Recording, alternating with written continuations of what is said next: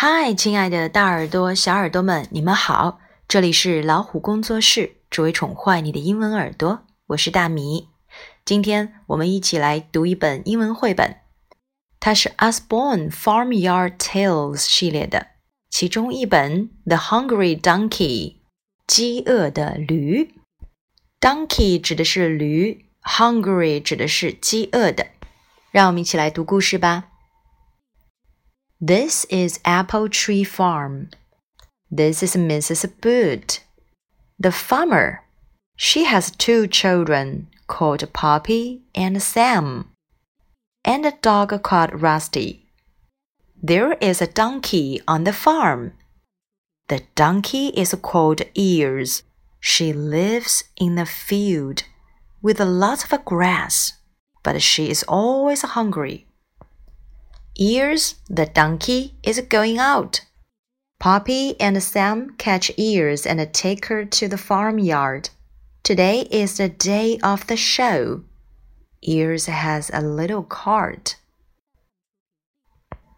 They brush her coat, comb her tail, and clean her feet. Mrs. Bird puts her into her little cart. Off they go to the show. Poppy and Sam climb up into the cart. They all go down to the lane to the show ground. You stay here, Ears. At the show ground, Mrs. Bird ties Ears to a fence. Stay here. We'll be back soon, she says. Ears gets free. Ears is hungry and bored with nothing to do.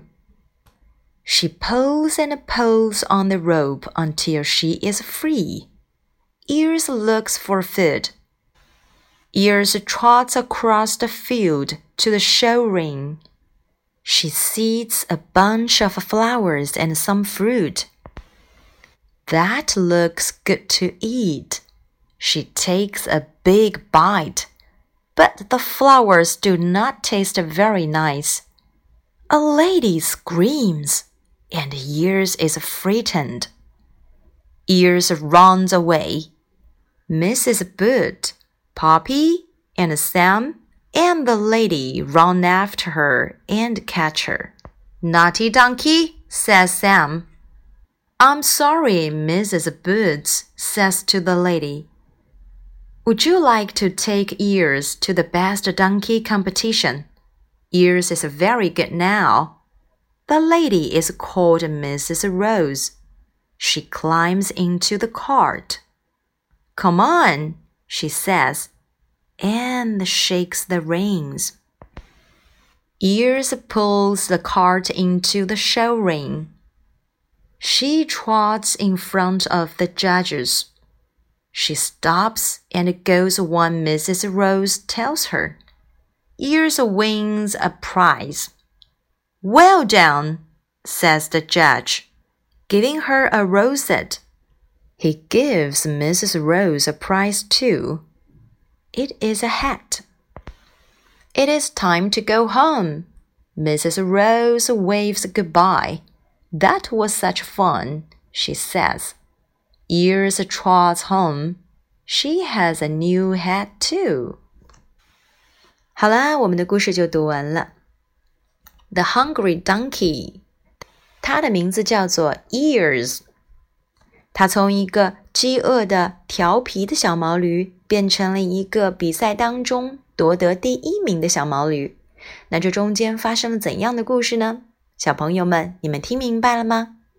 农场系列丛书告诉我们，和动物和谐相处，要对它们有耐心。你是不是这样一个人呢？